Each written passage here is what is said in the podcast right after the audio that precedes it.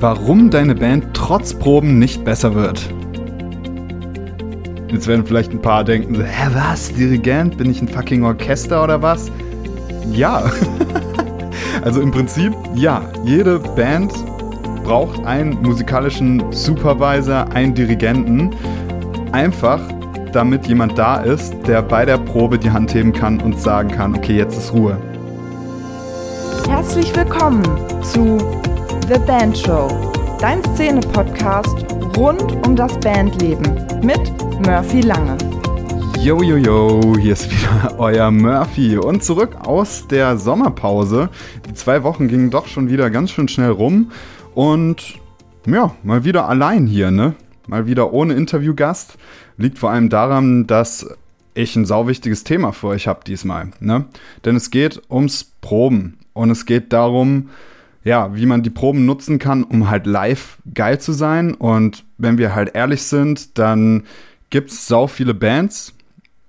Und es gibt auch sau viele Bands, die geil sind, aber wenn man das ja prozentuell aufwiegt ähm, und die Live-Shows sich anguckt, Bands, bei denen man wirklich dasteht mit der Mundklappe offen und sich nicht mehr einkriegt, weil es so gut ist, davon gibt es nur ganz wenige. Und das sind eben Bands, die auf eine gewisse Art und Weise proben die sich doch grundsätzlich von der Art und Weise unterscheidet, wie, ja, sage ich mal, die meisten Bands proben. Und diese Art und Weise zu proben, die kennen wir alle. Die ist folgendermaßen. Wir treffen uns am Proberaum, machen Bier auf und fangen an, die Setlist zu spielen. Und das ist die Art und Weise, wie geprobt wird. Warum ist das jetzt falsch? Na, sagen wir, falsch ist auch das falsche Wort. Es ist natürlich immer die Frage, mit welchem Anspruch gehe ich an die Mucke ran. Ne? Es gibt ja auch viele Leute, die treffen sich halt dienstags zum Fußballspielen und die zocken dann halt drei gegen drei auf ein Tor oder zwei Tore und das macht dann sau Spaß. Und ähnlich verhält es sich mit der Bandprobe. Natürlich wird man ja durch dieses zum Fußballspielen treffen besser im Fußball und natürlich wird man durch dieses einfach Proben, einfach die Songs spielen, besser darin, die Songs zu spielen. Aber das ist natürlich im Progress irgendwann gedeckelt. Das heißt, es geht dann irgendwann nicht weiter. Jemand, der immer nur drei gegen drei im Fußball spielt, der wird niemals so gut kicken wie Cristiano Ronaldo. Da muss man eben einfach noch an anderen, anderen Ecken arbeiten. Und genau so ist es logischerweise beim, bei der Bandprobe.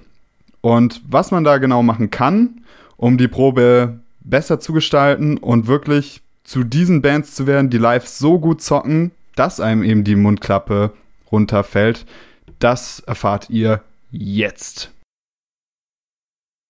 Und vorab muss halt eins geklärt sein. Ich habe mir das nicht umsonst so ausgesucht, dass das jetzt hier die 20. Episode ist, so eine Art kleines Jubiläum, weil natürlich, wie gut eine Band live spielt, ist key. Das ist das Allerwichtigste. Es gibt nichts Wichtigeres. Ihr könnt diesen ganzen Music Marketing Müll, diese ganze Geschichte mit ähm, Spotify, ähm, Booking, alle Arbeitsbereiche, Merch, ähm, ins Studio gehen. Es ist, spielt alles keine Rolle und wirklich gar keine Rolle, wenn ihr live nicht abliefert, weil die Live-Show ist der Ort, an dem ihr wirklich Die-Hard-Fans für euch gewinnt. Also Fans, die von euch alle News teilen, Fans, die eure Musik teilen, die weitererzählen, wie geil ihr seid. Und das ist der Ort, wo diese Bindung geschaffen wird. Und dementsprechend muss das einfach der Fokus sein und das ist einfach das Wichtigste, live so zu spielen, dass Leute sich da noch ein Jahr später dran erinnern. Und wenn man diesen Anspruch an die Musik hat, dann muss man eben anders proben. Und da überschneidet sich viel mit einem, ja, sagen wir mal, Kollegen von mir, dem Herrn Damien Keys. Ein paar von euch kennen den vielleicht, der macht YouTube-Videos, ähm, vor allem im Bereich Music Marketing, hat aber auch äh, schon ein paar zu Proben gemacht. Und ich sehe ganz viele Dinge ähnlich wie er, aber natürlich kommt er nicht aus der Metal-Hardcore-Szene. Und da sind natürlich ja andere Probleme vorhanden als jetzt beim Pop oder beim Rock oder bei Jazz oder sonst was. Und diese Probleme, die beim Proben auftreten und aber auch diese Systeme, die möchte ich heute besprechen. Wer jetzt sich viel mit Damien Keys auseinandersetzt, der wird merken, es werden sich ein paar Sachen überschneiden. Es werden aber auch einige neue Sachen dabei sein. Die erste Idee kommt direkt aber von ihm, die ich mega cool finde. Und zwar geht es darum, sich nicht direkt am Proberaum zu treffen, sondern sich vorher zu treffen. Und das kann ich wirklich aus eigener Erfahrung bestätigen. Die Zeit, in der ich die besten Proben hatte in meinem ganzen Leben und auch die meisten Komplimente bekommen habe für eine wirklich dicke Live-Show war mit der Band Fierce. Und wir haben uns immer vorher getroffen. Wir sind dann gemeinsam mit einem Auto zum Proberaum gefahren. Das hatte damals einfach den simplen Grund, dass nicht alle einen Führerschein hatten und hatten. Und deswegen mussten wir da, ja, das so organisieren. Aber es hatte unglaublich krasse Vorteile, nämlich in diesem Auto oder in dieser Fahrt zum Proberaum wurde alles bequatscht, was halt bequatscht wird, wenn sich fünf Freunde nach einer Woche halt wiedersehen. So, was ist mit der und der Frau gegangen oder äh, was kam auf Netflix oder welcher Film ist gerade geil im Kino oder habt ihr das die neue Single von äh, Spirit Box gehört? All diese Geschichten, die man sich halt sonst immer im Proberaum erzählt und die einen davon abhalten, endlich mal anzufangen aufzubauen oder endlich loszulegen, die hat man sich dann alle schon im Auto erzählt.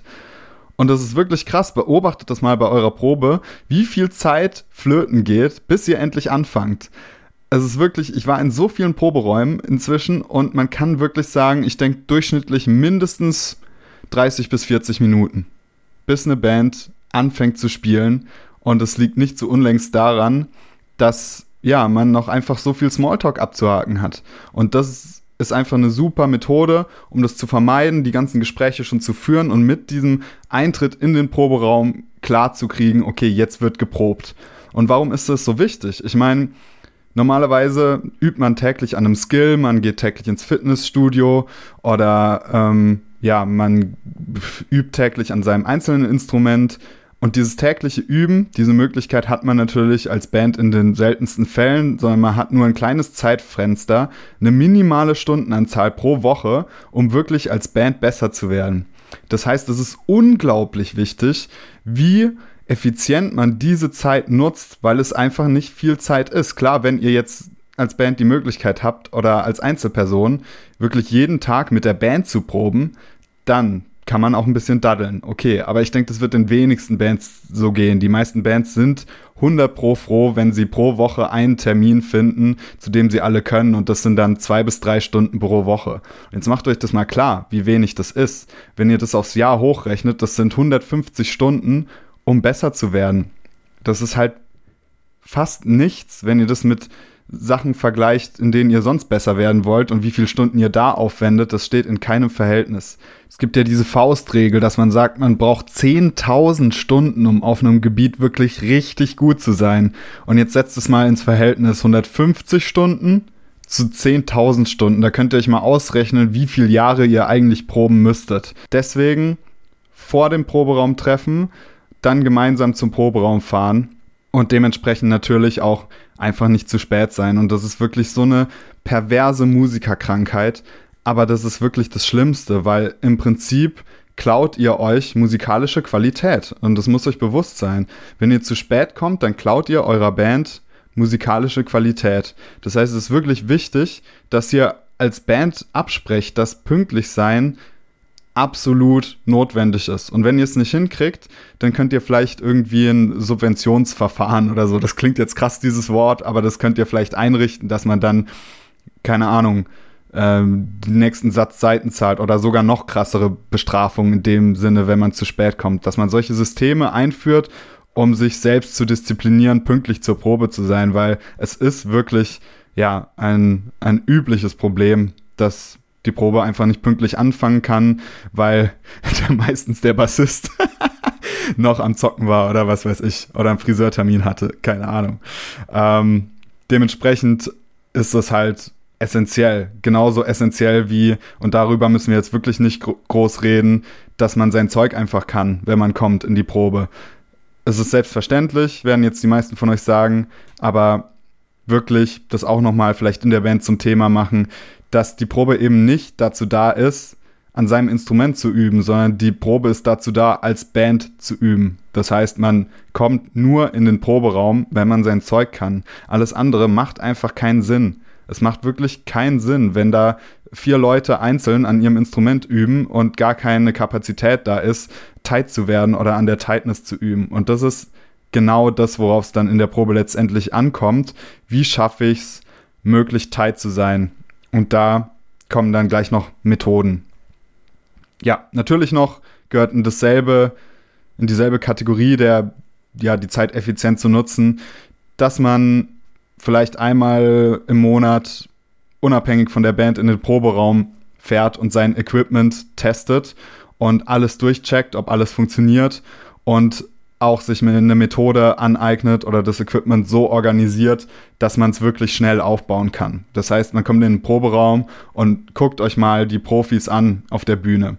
Zum Beispiel, ich baue für Cypcore ja die, ähm, das komplette Gitarrensystem auf im Prinzip für beide Gitarristen und ich brauche dazu nicht länger als fünf Minuten. Das liegt aber nicht an mir, sondern das liegt daran, dass die Gitarristen halt ihr Setup so gestaltet haben, dass es einfach total easy und unkompliziert ist und dass man es schnell aufbauen kann. Wenn ihr erst 30 Pedale ineinander stecken müsst und dann noch vielleicht einen Fehler in einem Pedal habt und dann anfängt nach dem Fehler zu suchen in der Probezeit, dann ist das einfach für die anderen wahnsinnig ätzend und dazu wieder, du klaust deiner Band einfach musikalische Qualität. Es ist einfach so. Man muss es immer wieder so klar sagen. Dementsprechend Equipment erstens muss funktionieren und zweitens muss schnell aufzubauen sein. Sonst ist es kein gutes Equipment. Ein weiterer Aspekt ist, ich sehe manche Bands, die proben, äh, um die Gig-Situation zu simulieren. also die proben alle nach vorne gerichtet, haben keinen Blick Blickkontakt und das ist in meinen Augen fataler Fehler. Der Gedanke dahinter scheint zuerst logisch, okay, wir wollen das simulieren, sodass wir auf der Bühne das gewohnt sind, so und so zu stehen. Aber in den meisten Fällen werden Bands, die so proben, nie so tight wie Bands, die Blickkontakt haben und im Kreis aufgestellt sind. Hat den einfachen Grund, dass man in dieser Position, wenn man im Kreis steht und im Kreis probt, die Snare und die Beckenanschläge des Drummers sehen kann. Und warum ist das jetzt wichtig? Ja, ganz einfach das Licht geht schneller als der Schall. Wissen wir alle, die irgendwie was mit Physik zu tun hatten. Und das Auge kann schon abschätzen, bevor der Ton kommt, wann der Ton kommt. Das heißt, wenn du habt ihr, hast du bestimmt schon selbst erlebt, wenn der Drummer gerade dabei ist, ein Becken anzuschlagen, dann kannst du genau abschätzen, wann der Ton kommt. Und dementsprechend kannst du an deinem eigenen Instrument Anpassungen tätigen und dann eben gucken, okay, wann muss ich anschlagen, dass das jetzt wirklich tight auf dem Becken ist oder dass das tight auf der Snare ist. Und das ist essentiell. Und das sind ja Sachen, die probt man dann und selbst wenn ihr, wenn du es dann nicht mehr siehst, dann ist es einfach drin, weil du dann genau weißt, ah, da kommt der Ton. Und zum Proben ist es einfach wichtig, dass man, dass man diesen Blickkontakt hat für die Tightness. Denn es gibt auch neben dem Schlagzeuger noch eine Person, die unbedingt von allen gesehen werden muss und das ist der Dirigent. Jetzt werden vielleicht ein paar denken, so, hä, was? Dirigent? Bin ich ein fucking Orchester oder was? Ja.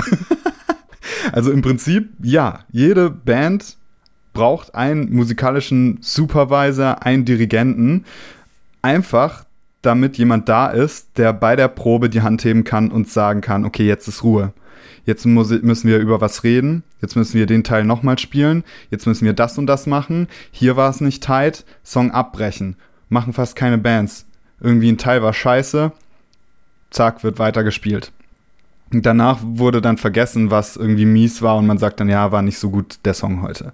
Und dann spielt man den nächsten Song. Wenn man aber einen Dirigenten hat, den alle im Kreis sehen können, der die Hand hebt und aufmerksam zuhört und merkt, wenn was nicht tight war oder ja, wenn was holprig war, dann ist Schluss und dann kann man den Teil loopen. Und das ist was, das machen alle Bands, die gut sind. Die loopen die Teile, die nicht funktionieren oder die nicht so klingen, wie sie eigentlich klingen sollte. Was ist jetzt Loopen? Für die, die es nicht wissen, heißt einfach einen Teil on repeat spielen, die ganze Zeit wiederholen, bis er geil ist. Und da gibt es auch verschiedene Systeme, wie man das machen kann.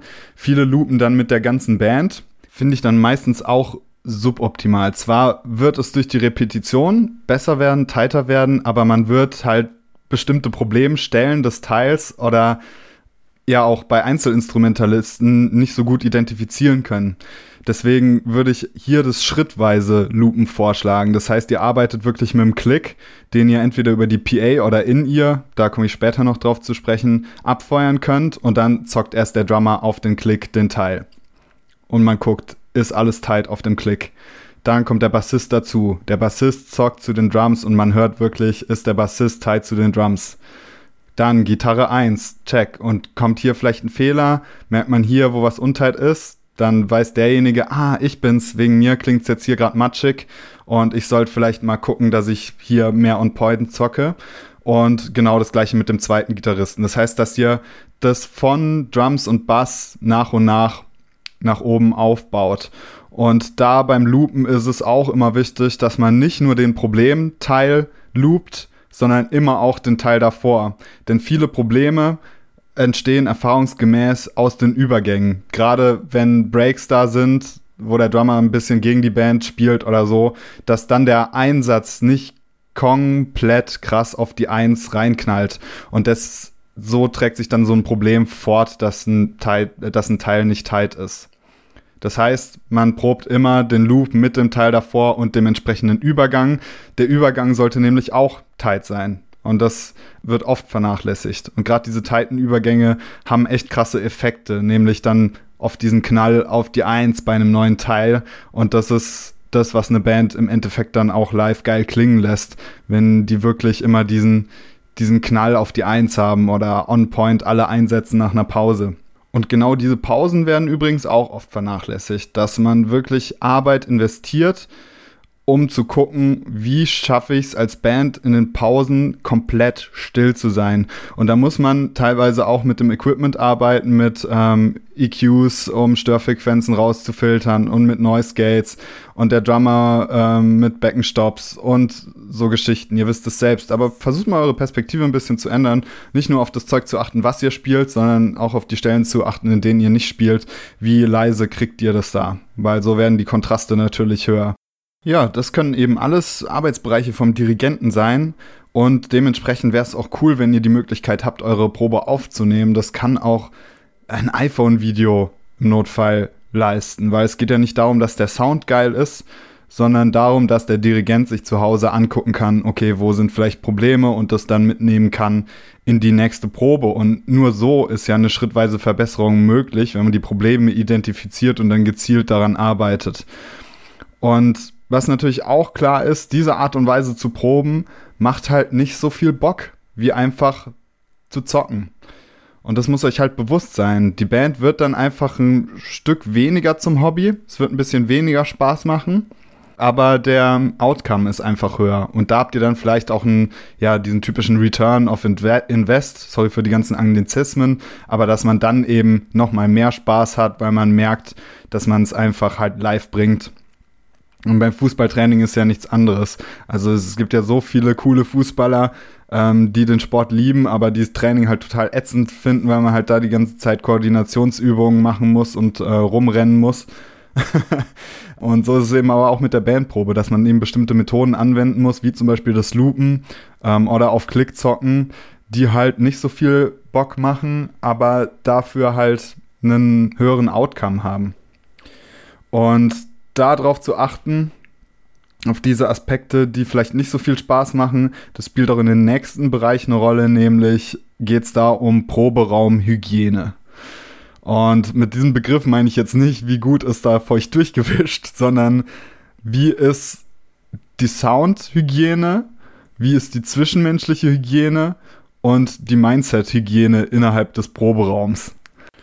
Fangen wir erstmal an mit der Soundhygiene. Da kann ich euch jetzt natürlich nicht so viel zu sagen, weil ich kein Toningenieur bin, außer euch wirklich zu raten, jemanden das Geld in die Hand zu nehmen und jemanden zu bezahlen, der mit euch in den Proberaum geht und entweder zusammen mit euch ein In-Ear-System entwickelt, sodass ihr mit In-Ear proben könnt, was übrigens auch viel weniger Spaß macht, als einfach laut und ähm, mit krassem Sound irgendwie zu proben aber den Vorteil hat, dass ihr wirklich alle mit Klick zocken könnt. Und auch wenn ihr live ohne Klick spielt, Proben auf den Klick wird euch besser machen. Und es ist unangenehm und man hört so viel mehr mit in ihr, aber es bringt dementsprechend auch einfach was. Das heißt, vielleicht habt ihr jemand in der Band, der sich da selbst reinfuchsen kann, oder ihr könnt jemand bezahlen. Wenn ihr das jetzt partout gar nicht wollt, dann bezahlt aber jemanden und sucht euch jemanden, der mit euch an der Raumakustik arbeitet weil oft sind halt Proberäume in diesen Industriekellern oder sonst in vielen Räumen, wo halt ganz viel Beton ist und ganz viel von den Wänden reflektiert und was weiß ich. Da kann schon viel helfen, dass man die Wände einfach ein bisschen zustellt Aber um es wirklich halt geil zu machen und einen guten Sound im Proberaum hinzukriegen, sucht euch jemanden, der sich damit auskennt, nimmt ein bisschen Geld in die Hand, um da Diffusoren und Absorber hinzustellen.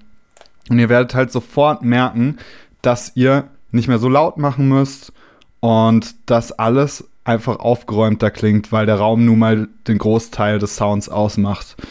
Und das ist auch der Kernpunkt, auf den ich jetzt bei der Soundhygiene zu sprechen kommen will, nämlich die Lautstärke. Gerade im Metal- und Hardcore-Bereich gibt es da nämlich diesen Teufelskreis und der fängt meistens beim Drummer an. Man muss halt als Metal-Drummer oder als Hardcore-Drummer oder als Punk-Drummer in allen Genres, die halt irgendwie laut sind, auch laut spielen. Einfach, das hat mit dem Ton auch zu tun. Und ähm, eine Snare, die fett angeschlagen ist, wird immer fetter klingen als eine Snare, die gestreichelt ist. Genauso wie mit der Bassdrum, wenn ihr die nicht eh getriggert habt. Und dementsprechend gibt es oft ein Problem, ein Ungleichgewicht, nämlich mit den Becken. Wenn ihr nämlich in einem kleinen Raum seid und der Drummer ähm, sau energetisch spielt und sau laut spielt, aber die Becken nicht unter Kontrolle hat, werden die Becken immer alles übertönen, weil die einfach in den Höhen so fucking laut sind. Das heißt, richtig gut wäre es, wenn euer Drummer entweder eine Möglichkeit findet, die Becken abzudämpfen, was auch wieder nicht cool klingt natürlich, aber einen guten Effekt hat, oder eben lernt, die Becken leiser zu spielen. Ihr werdet nämlich merken, wenn die Becken leiser sind, dann werden die Gitarristen automatisch ihre Gitarren leiser stellen ähm, weil dort beginnt nämlich dieser typische Teufelskreis, dass sich alle einfach gegenseitig immer lauter stellen, weil dann ähm, die Gitarren sich lauter stellen, weil das ja auch ein ungefähr ähnlicher Frequenzbereich ist. Und dann fängt der Bassist an, sich hochzuziehen, weil er sich nicht mehr hört. Dann werden die Gitarren noch lauter. Und wer dann am Ende drunter leidet, ist halt immer der Sänger. Und deswegen hört man von so vielen Sängern, die halt Probleme mit den Stimmbändern haben, weil sie sich im Proberaum nicht hören können. Und das ist eben super wichtig, dass sich der Sänger einfach ohne große Anstrengung gut hören kann, weil nur so kann er eben auch ähm, ja, gescheit einfach proben. Er muss ja die Töne hören, nicht nur in seinem Kopf, sondern auch im Bandkontext, damit es wirklich ja geil werden kann und damit er sich auch nicht alles ruiniert. Ähm, also wenn man halt eine Woche die ganze Zeit am Limit, gerade bei Schautern ist, dann ist das einfach nicht gut. Und natürlich ist es auch für den Gesamtsound nicht gut, wenn eure Probe so krank laut ist, weil selbst mit Gehörschutz werdet ihr es immer schwieriger haben, bei voll aufgedrehten Amps mm, ja viel rauszuhören. Und im Prinzip, wenn wir Probleme identifizieren wollen, geht es ja gerade darum, viel zu hören und eben die Stelle zu, Stellen zu finden, wo es Probleme gibt. Und die findet man nicht, wenn die von allen möglichen Störfrequenzen überlagert sind. So jeder, der jetzt Tontechniker ist und zuhört, der mag mir bitte verzeihen, wenn ich da ein bisschen unkonkret bin, aber ich bin einfach auf dem Gebiet kein Experte. Ich kann den Bands hier nur raten, sich damit auseinanderzusetzen oder jemanden zu bezahlen, der sich für sie damit auseinanderzusetzt, auseinandersetzt und aufzeigen, was eben womöglich soundtechnisch falsch läuft. Aber die Proberaumhygiene äh, gilt natürlich auch zwischenmenschlich. Das meine ich erstmal damit, dass halt in einem Proberaum einfach niemand was verloren hat, außer der Band. Und das gibt schon so lange, das ist eine der goldenen Regeln. Das gibt schon seit den 70ern, äh, dass halt Musiker angefangen haben, halt Freundinnen da mit reinzuschleppen oder Mädchen, um sie zu beeindrucken. Und das hat man halt schon in den 70ern gemerkt, dass das halt einfach nicht gut ist, weil einfach die Ablenkung und das Ablenkungspotenzial so riesig ist und wieder wahnsinnig viel Zeit frisst. Das heißt, es gibt niemanden außer einem Toningenieur vielleicht oder einem Coach, der sich eure Probe anschaut und da was äh, ja, verbessern kann, oder einem Produzenten irgendwie in Vorarbeit für eine kommende Produktion. Sonst hat einfach niemand Zugang zu dem Proberaum außer euch. Weil das wird euch immer Zeit kosten, egal wie sehr ihr euch das vornimmt oder egal, nur durch die bloße Anwesenheit des Menschen wird euch das Zeit kosten. Damit geht auch einher die Mindset-Hygiene, dass einfach kein Bier im Proberaum ist wenn man wirklich krasse Ambitionen hat. Weil ich meine, da muss ich auch nicht groß drüber reden. Wenn es ist, hat ja auch einen Grund, dass man mit zwei Bier schon kein Auto mehr fahren darf, weil einfach die Reaktionszeit so krass äh, länger wird. Und lange Reaktionszeiten heißt übersetzt auf die Musik, ihr werdet halt nicht mehr tight spielen. Und da könnt ihr euch noch so sehr einreden, mit zwei Bier im Gesicht, werdet ihr noch tight sein, aber ihr werdet es nicht sein. Eure Wahrnehmung wird immer anders sein mit zwei Bier und ihr werdet dann vielleicht denken, dass ihr noch tight seid, ihr seid es aber nicht mehr. Und das muss man wirklich so krass sagen. mit dem geringsten Schluck Alkohol verschlechtert ihr eure Fähigkeiten, als Band tight spielen zu können. Das heißt, es sollte einfach kein Bier im Proberaum sein. Wenn, dann sollte es vielleicht so eingerichtet sein, dass man mit Probeende noch zusammen Bier trinken kann. Aber mehr eben auch nicht. Und das meine ich mit Mindset-Hygiene, dass mit dem Eintritt in den Raum klar ist, dass jetzt Arbeit ist, dass jetzt Spielen ist, dass jetzt keine Privatgespräche sind, dass das Handy draußen bleibt oder ausgeschaltet bleibt und dass wirklich der volle Fokus auf der Mucke ist. Und Bands, die das eben befolgen, die werden dann dementsprechend auch zwangsweise gut werden. Ja, also, da sind wir schon fast am Ende angelangt. Wenn man alles das zusammenfassen will, dann kann man, denke ich, sagen, versucht euch die Probe einfach so unangenehm wie nur möglich zu machen. Aber natürlich sollt ihr trotzdem noch eine gute Zeit haben. Das ist so der Spagat, den man eben leisten muss, sich dauernd neu herauszufordern und Bedingungen zu schaffen, die vielleicht nicht ja am schönsten sind, am angenehmsten sind, aber eben am produktivsten und am effektivsten sind.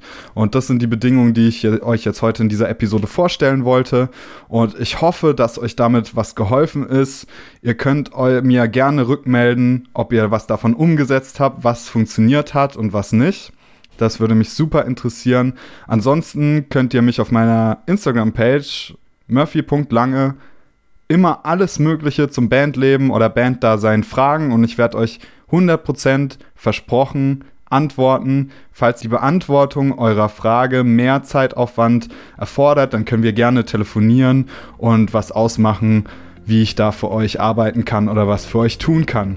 Also scheut nicht, mir einfach zu schreiben. Ich freue mich auf euch und wir sehen uns nächste Woche wieder bei The Band Show. Bis dann. Ciao.